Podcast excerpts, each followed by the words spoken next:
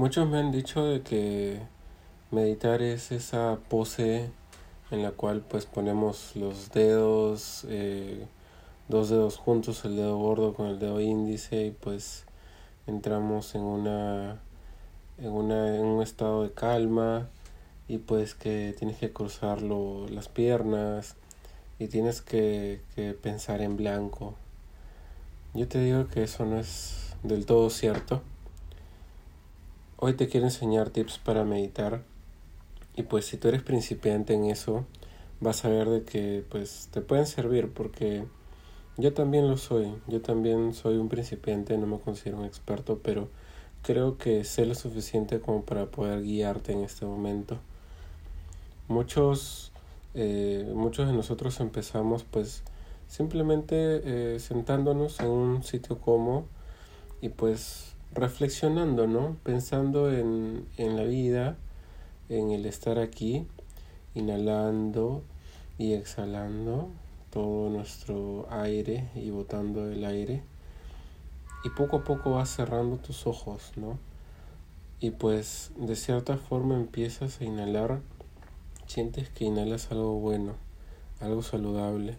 Y junto con ello empiezas a exhalar empiezas a exhalar toda esa mala vibra que tienes dentro de tu cuerpo y es como que inhalas buena energía y botas toda la energía negativa.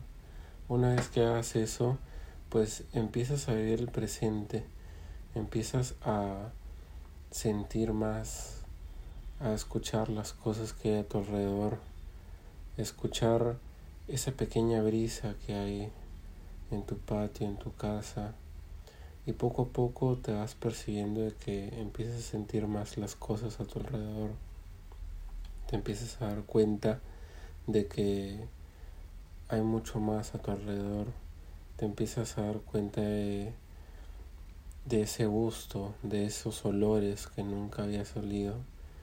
Y poco a poco vas entrando a un estado en el cual pues tus cinco sentidos empiezan a percibir todo alrededor y empiezas a generar un estado de trance dentro de ti y poco a poco vas sintiendo y sintiendo.